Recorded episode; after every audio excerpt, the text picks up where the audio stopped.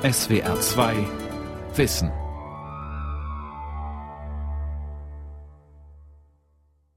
Ich war begeisterte Mountainbikerin und war am Wochenende mit meinem Mann unterwegs. Ich war topfit und am Montagmorgen hatte ich taube Füße.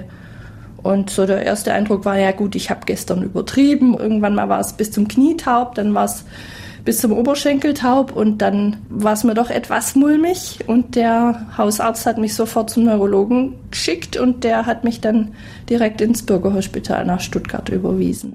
Sibylle Bayerlein ist 21, als sie ihren ersten Schub Multiple Sklerose erlebt. Bis zur richtigen Diagnose aber muss sie noch elf Jahre warten. Die mysteriösen Taubheitsgefühle verschwinden nach einer Weile wieder. Erst als sie beim zweiten Krankheitsschub den rechten Arm nicht mehr bewegen kann, finden die Ärzte die richtige Erklärung. Nach der langen Ungewissheit reagiert die Patientin vor allem erleichtert. Man kommt sich immer etwas doof vor, wenn man sich nur schwach fühlt oder anfängt zu torkeln und denkt, habe ich zu wenig Schlaf oder ja, manchmal kriegt man dann auch unterstellt, man wäre nicht belastbar oder hast du zu viel getrunken, ja, kommt auch. Ja, oder überforderte junge Mutter. Und eigentlich war ich im ersten Moment erleichtert und dann natürlich, ja, man tut sich dann auch mal ganz furchtbar leid. Also das ist normal. Aber eigentlich lebe ich gut mit der Krankheit. Multiple Sklerose, wenn das Immunsystem die Nerven angreift. Eine Sendung von Ulrike Till. Multiple Sklerose ist bei jungen Erwachsenen eine der häufigsten neurologischen Erkrankungen. Allein in Deutschland leben rund 200.000 MS-Patienten. Frauen sind mehr als doppelt so oft betroffen wie Männer. Die Gründe dafür sind noch unklar. Typischerweise treten die ersten Symptome im Alter von 20 bis 40 Jahren auf. Manchmal sind aber auch schon Kinder und Jugendliche in Behandlung. Multiple Sklerose zählt zu den sogenannten Autoimmunerkrankungen.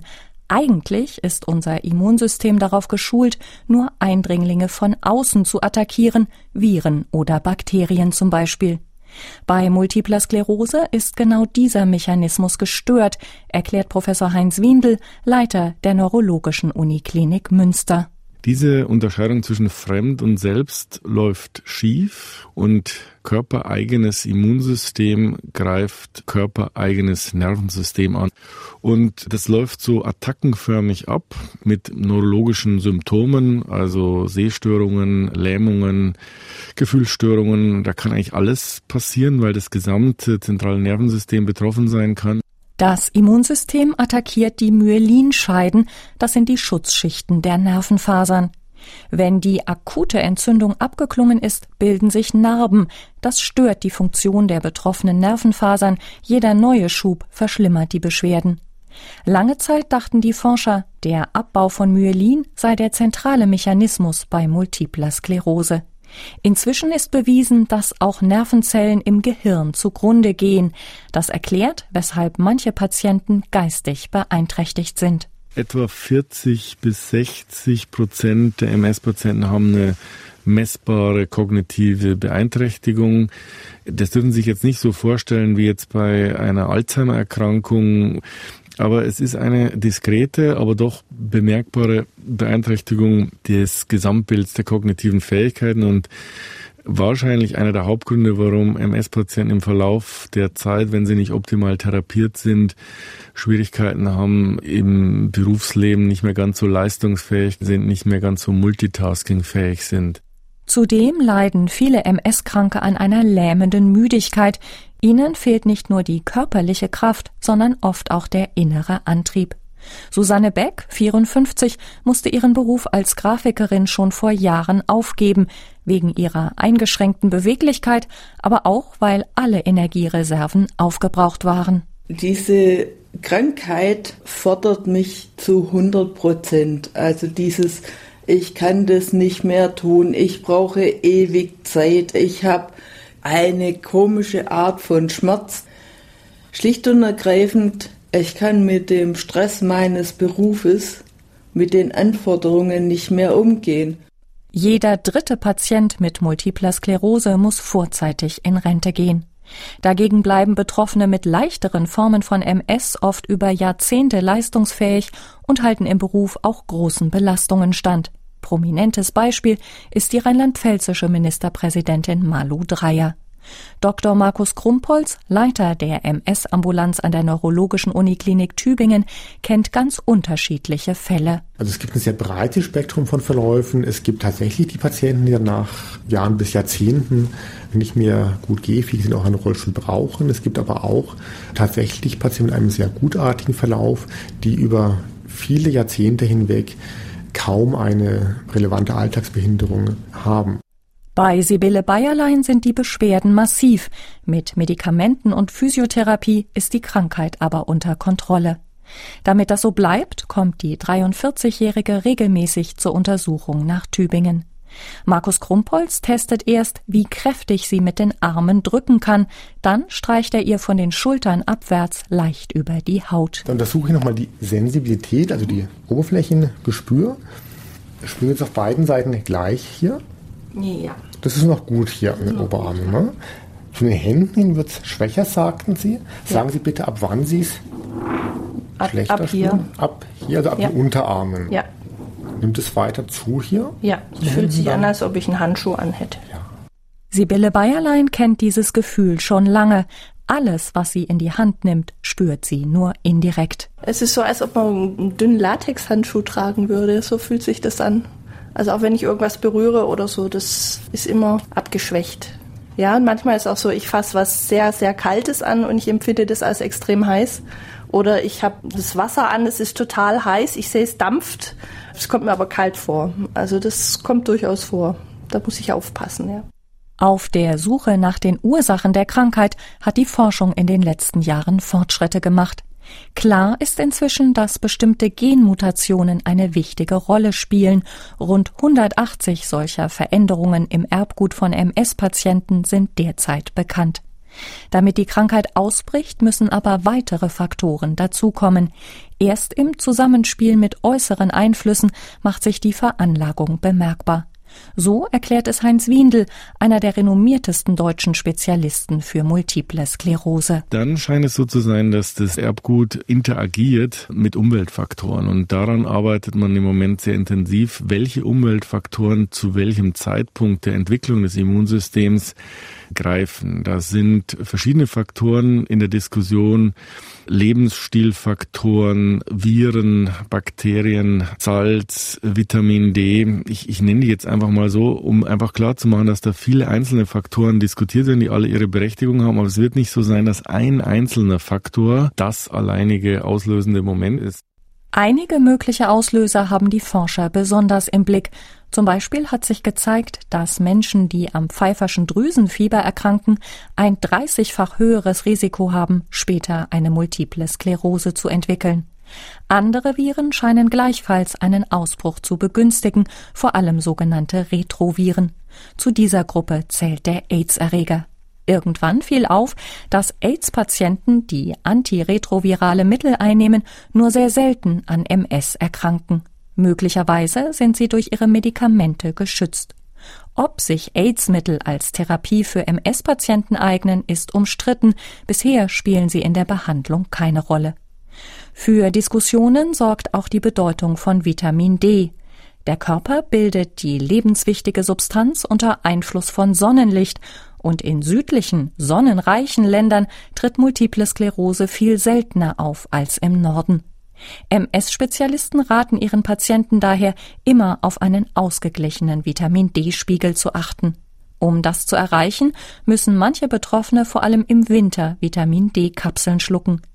Wenn aber gar kein Mangel vorliegt, ist es fraglich, ob die Kranken von hohen Dosen Vitamin D profitieren, so die Einschätzung des Tübinger Neurologen Markus Krumpholz. Was bislang noch nicht überzeugend gezeigt werden konnte, dass man das beeinflussen kann. Das heißt, wenn ich jetzt nicht nur den Zusammenhang herstelle, Leute, die wenig Vitamin D haben, die haben einen ungünstigen Erkrankungsverlauf, sondern die Frage, ob ich durch eine Vitamin D-Einnahme den Verlauf grundsätzlich verändern kann, das ist noch weniger klar.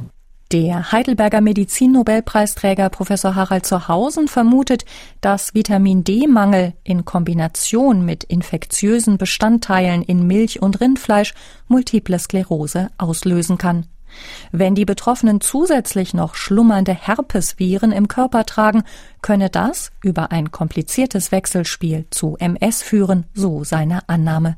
Das ist bisher aber nur eine These, die er in der aktuellen September-Ausgabe der Zeitschrift Spektrum der Wissenschaft erläutert. Es gibt noch keinen Beweis für virale Moleküle in Steaks oder Milchprodukten.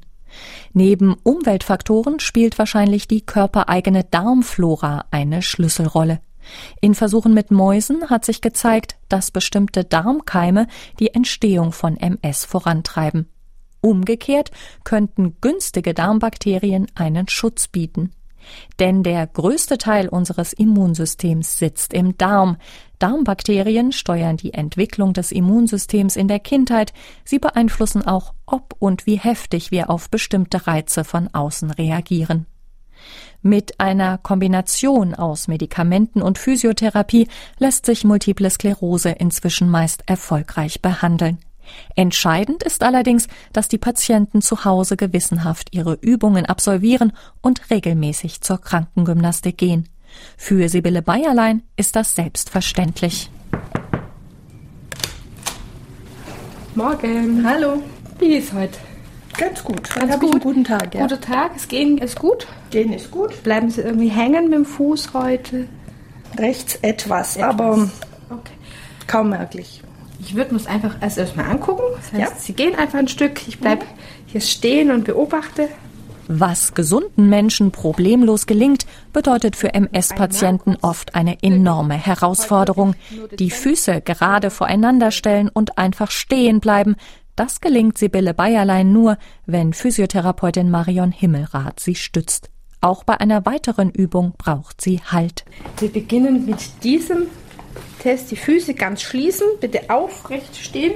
Ich merke, es schwankt so ein bisschen. Ich Etwas. bin dran, ich, ich halte sie auf jeden Fall. Sehr gut. Und dann bitte einmal die Augen schließen. Wir zählen wieder die Sekunden, wie lange Sie es schaffen. Okay, okay wie immer. Mhm.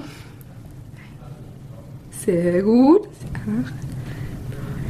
Okay, weil jetzt müsste ich eingreifen. Ja.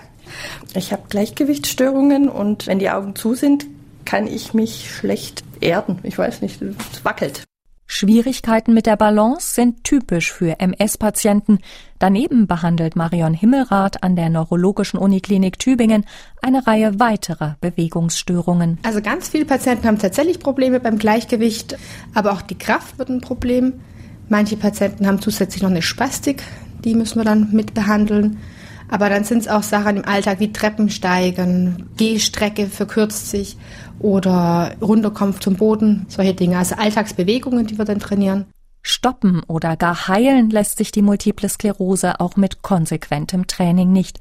Doch die Auswirkungen sind weniger spürbar, so die Erfahrung von Marion Himmelrath. Ob man jetzt den Verlauf der Erkrankung verändert, glaube ich nicht. Aber das Ergebnis vielleicht, nach einem Schub zum Beispiel wieder die Funktionalität zu bekommen, wieder schneller fit zu werden, das auf jeden Fall. Physiotherapie alleine reicht in der Regel nicht aus. Die meisten MS-Patienten brauchen auch Medikamente. Inzwischen lässt sich die Krankheit oft lange Zeit gut kontrollieren. Allerdings gilt das nur für die häufigste Form, die schubförmige Multiple Sklerose. Beim selteneren schleichenden Verlauf gibt es dagegen derzeit kaum Therapiemöglichkeiten, bedauert Markus Krumpholz. Da gibt es erste Ansätze, aber da ist sicherlich noch am meisten Forschungsbedarf da, wo ich denke, dass in Zukunft auch noch einiges geschehen wird.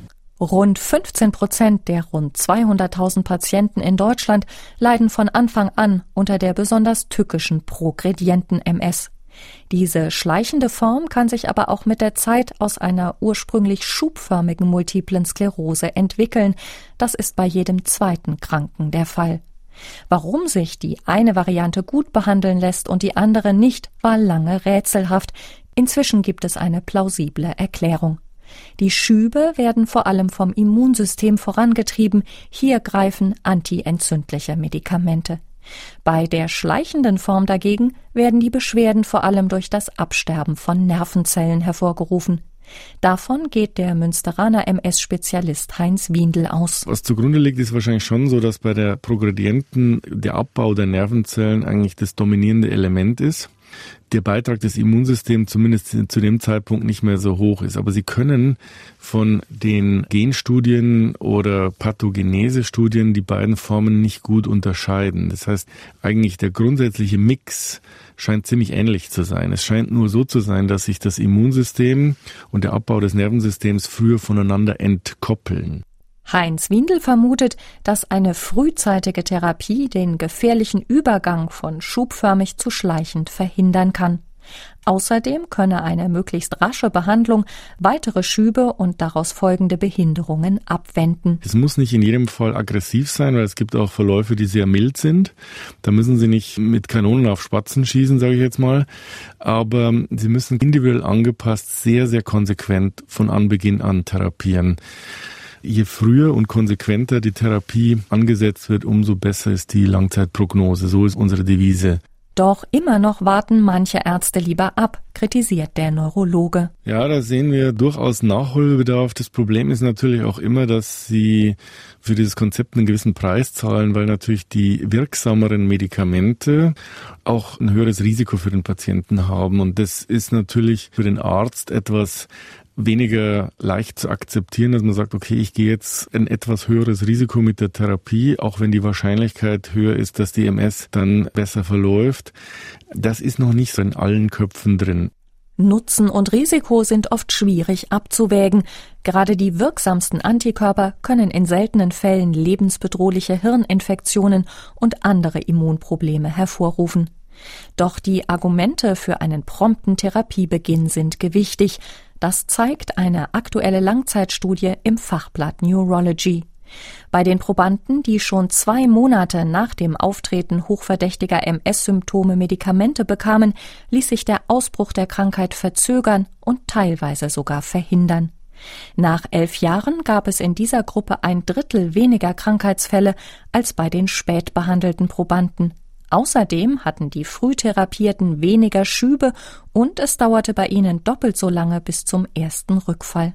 Wenn wir es schaffen würden, und das ist eben das, was ich glaube, was passieren wird die nächsten fünf bis zehn Jahre, dass man entweder sicherere Medikamente mit gleicher Wirksamkeit hat oder die Nebenwirkungen besser kontrolliert, dann würde sich dieses Prinzip, glaube ich, flächendeckend umsetzen lassen.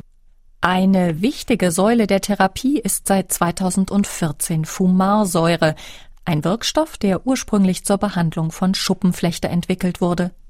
Professor Martin Röcken, Leiter der Universitätshautklinik Tübingen, hat intensiv über Fumarsäure geforscht. Ihn wundert es nicht, dass sowohl Schuppenflechte als auch MS auf Mittel mit diesem Wirkstoff ansprechen. Der Zündungsmechanismus der beiden Krankheiten zugrunde ist, ist sehr ähnlich. Hier ist jetzt erstmal nicht wirklich ein Präparat, das bei beiden Erkrankungen wirkt, Wahrscheinlich deswegen, weil es genau dort ansetzt, wo die Krankheiten beginnen, nämlich an den dendritischen Zellen. Diese dendritischen Zellen regulieren, wie stark unser Immunsystem auf bestimmte Reize reagiert und ob es überhaupt aktiv wird oder ruhig bleibt. Die dendritischen Zellen des Körpers können sowohl Immunantworten anschalten als auch abschalten. Die Fumarate erziehen jetzt die dendritischen Zellen die alarmiert werden, so um dass sie nicht mehr das Immunsystem richtig stimulieren. Ein neues Behandlungsprinzip letztlich. Mit den Fumaraten sind nun erstmals Medikamente verfügbar, die direkt bei einem Auslöser der überschießenden Immunantwort ansetzen. Eine Kehrseite haben aber auch diese Mittel. Die Patienten müssen engmaschig überwacht werden, es kann zu Nierenschäden und Problemen mit der Leber kommen. Doch es gibt auch Therapieformen, die ganz ohne Einschränkungen einfach nur gut tun, zum Beispiel die Reittherapie mit speziell geschulten Pferden. MS-Patientin Susanne Beck fährt dafür regelmäßig zum Hagwiesenhof bei Reutlingen. Hier bekommt sie auf dem Außenplatz Unterricht von Reittherapeutin Antje Oswald. So, dann am besten gleich schon bei B mal eine Wolte einbauen. Einen Kreis, erst einen großen schauen, wo sie hinreiten, genau im Gleichgewicht bleiben, Schwerpunkt und hingucken und den Pflege mitnehmen. Und enger werden. Konzentriert folgt die Reiterin den Anweisungen. Wenn sie auf dem Island Wallach Fleigür sitzt, kann die 54-Jährige ihre multiple Sklerose für eine Weile vergessen. Bevor sie aufs Pferd steigt, bewegt sie sich steif und hinkt. Nach der Reitstunde fällt Susanne Beck das Gehen sichtlich leichter. Dieses Training habe ich sonst bei keiner Physiotherapiestunde, dass jemand meine zwei Gehirnhälften so in Bewegung bringt, dass die sich wieder auf das Gehen spezialisieren oder beziehungsweise auf eine ganz normale Geschichte. So, und jetzt, Frau Beck, würde ich sagen, darauf warten Sie ja immer, dürfen Sie die Zügel in die Hand nehmen. Die Kosten für die Reittherapie muss Susanne Beck aus eigener Tasche tragen. Die Krankenkassen erstatten nichts. Dabei belegen einige kleinere Studien den Nutzen bei MS-Patienten. Ein regelmäßiges Training zweimal pro Woche verbesserte Balance und Gehfähigkeit der Teilnehmer. Gleichzeitig nahm das Schmerzempfinden ab. Reittherapeutin Antje Oswald. Also das Besondere am Bewegungsablauf vom Pferd ist der, dass die Schrittbewegung im Prinzip das menschliche Gehen imitiert. Also sehr ähnlich vom Bewegungsablauf. Und wenn man dann noch eine Kurve dazu einbaut, dann kommt gleichzeitig noch so eine schiefe Bewegung. Das Pferd versucht sich unter der Frau Beck auszubalancieren, wieder unter den Schwerpunkt zu kommen. Und das ist die Sache, die dann ihren Rücken herausfordert und das Gleichgewicht. Das verändert das gesamte Bewegungsmuster, so die Erfahrung von Gudrun Horn. Sie leitet den Hagwiesenhof und hat schon bei vielen MS-Kranken die positive Wirkung der Reittherapie beobachtet. Diese Balance verlieren ja MS-Patienten. Und wenn sie auf dem Pferd sitzen, werden sie eben in diese dreidimensionale Bewegung wieder hineingeführt, die sie ja mal konnten. Und der Körper erinnert sich. Und diese Körpererinnerung führt dazu, dass alle Muskelgruppen, die dazugehören, angesprochen werden. Doch die tiergestützte Intervention bewirkt noch viel mehr. Weil das Pferd zwei Dinge gleichzeitig macht. Es bewegt den Körper und es bewegt die Seele. Das empfindet auch Susanne Beck. Für sie bedeutet jede Reitstunde einen Energieschub. Nach dem Training darf sie Flegür striegeln und mit einem Apfel verwöhnen. Man spürt, dass Pferd und Reiterin eng miteinander verbunden sind. Dieses Pferd ist das Highlight meiner Woche. Da freue ich mich schon drauf, wenn ich um 12 Uhr montags hier wegfahre auf den nächsten Montag. Das ist für mich die Medizin schlechthin das aller, allerbeste. Ihren ersten Schub hatte sie schon mit 23, dann waren die Taubheitsgefühle in den Füßen wie ein Spuk wieder verschwunden. Erst mit Ende 30 kam die Krankheit dann zurück, heftiger denn je. Seitdem kann Susanne Beck nur noch mühsam laufen und nur mit einer Hand greifen. Ein schmerzlicher Kontrast zu ihrem Tempo in gesunden Zeiten. Ich hatte so das absolute Feeling, ich bin auf der Überholspur unterwegs. Ich habe ein Tempo vorgelegt und dieses, ich bin jetzt auf Langsamkeit gepolt. Ich brauche Hilfe. Das war für mich das größte Paket, das ich zu bewältigen hatte. Gudrun Horn ist davon überzeugt, dass beim Reiten auch die Psyche wieder ins Lot kommt. Die Patienten fühlen sich von den Pferden angenommen, getragen und ertragen, eine wichtige Erfahrung. Als Heilpraktikerin für Psychotherapie kann Gudrun Horn ihre Pferde zudem gezielt dafür nutzen, Zorn und Frust von chronisch Kranken zu kanalisieren. Bei einer früheren Patientin hatte sich besonders viel Ärger angestaut. Wenn ich sage, ich erlebe sie gerade sehr wütend, ist es was anderes, als wenn das Pferd anfängt unruhig zu werden und zu sagen, oh, irgendwie ist heute alles nicht so ganz gut. Was ist denn bei dir los? Das kann man viel leichter annehmen. Und damit kann sie natürlich aber auch ihren Ausdruck den anderen Menschen gegenüber, kann sie lernen, nochmal zu modifizieren und besser wahrzunehmen. Am Ende jeder Reitstunde zeigt sich dann, ob Körper und Seele wieder ausgeglichen sind. So, und jetzt, bevor wir absteigen, ist auch nochmal wichtig, dass Sie nochmal geschwind gut sitzen, dass Sie sich darauf einstellen, dass Sie gleich wieder auf eigenen Füßen stehen. Haben Sie es gemerkt? Die Frau Beck hat durchgeatmet, das Pferd atmet durch. Alles richtig gemacht, ha? Beide entspannt. Auch wenn es Susanne Beck nach der Reittherapie für einige Tage besser geht, ein dauerhafter Effekt lässt sich damit nicht erzielen. Die derzeit gängigen Medikamente können die Symptome nur lindern, dauerhaft stoppen oder gar reparieren lassen sich die Schäden im Nervensystem nicht. Genau das aber könnte sich in den nächsten Jahren ändern.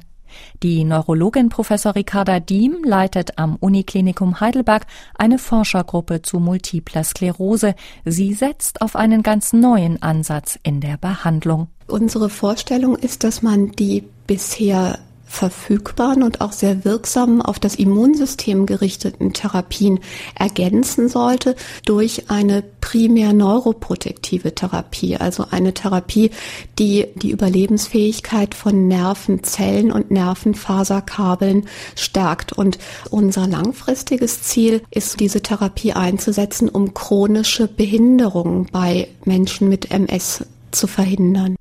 Auch Heinz Windel, der Leiter der Neurologischen Uniklinik Münster, hält diese Strategie für besonders aussichtsreich. Erste Substanzen mit schützender Wirkung für Nervenfasern und Nervenzellen wurden in klinischen Studien schon erfolgreich getestet. Der Antikörper Daclizumab ist seit diesem Sommer in Europa zugelassen. Das Mittel lässt den Körper gelassener auf den Angriff des eigenen Immunsystems reagieren. Was dieses Medikament tut, es verstärkt letzten Endes einen Mechanismus, der normalerweise der Körper benutzt, um Toleranz zu erhalten. Das macht dieses Daclizumab. Aber in die Richtung ist ein Perspektivpotenzial da, weil diese Medikamente vielleicht den Charme haben, dass sie weniger riskant sein könnten. Also sie nehmen dem Immunsystem ja nichts weg, was sie in anderen Teilen brauchen. Die Immunkompetenz wollen sie ja immer erhalten. Als vielversprechend gilt noch eine weitere neuartige Therapiemethode, die Reparatur der angegriffenen Nervenfasern, bei denen die multiple Sklerose die schützende Myelinschicht zerstört. In Versuchen mit Mäusen wuchs die Myelinschicht deutlich besser nach, wenn die Forscher bei den Nagern das Protein Lingo im Körper hemmten. Heinz Windel erklärt den möglichen Behandlungsweg. Zugrunde gegangenes Myelin baut sich ja wieder auf, zwar nicht so hundertprozentig, aber zumindest äh, weitgehend im Nervengewebe. Und dieses Wiederherstellen von Myelin, das kann man durch Medikamente verstärken. Und man hat da einen Hemmstoff identifiziert, der eigentlich dazu führt, dass normalerweise das Myelin blockiert wird, dass es sich regeneriert. Und wenn man diesen Hemmstoff neutralisiert, das heißt, man nimmt ihn einfach weg, dann regeneriert sich das Myelin einfach stärker. Die Zwischenergebnisse einer frühen Wirksamkeitsstudie bei Menschen waren zwar enttäuschend, allerdings haben die Forscher unter bestimmten Bedingungen doch einen therapeutischen Effekt beobachtet. Ob das Erfolg hat, wird man sehen. Ich glaube, das Prinzip ist extrem attraktiv, weil es ist ein wirklich komplementärer Ansatz, der möglicherweise in Kombination mit der Immuntherapie Erfolg verspricht, weil man dann halt einfach nochmal einen Schritt zusätzlich beeinflusst. Welches neue Mittel am Ende einen Durchbruch in der MS-Therapie bedeutet, ist noch offen. Sicher ist aber, dass weltweit so viele aussichtsreiche neue Wirkstoffe getestet werden wie noch nie. Und erstmals können Patienten hoffen, dass sich Schäden am Nervensystem aufhalten und vielleicht sogar reparieren lassen.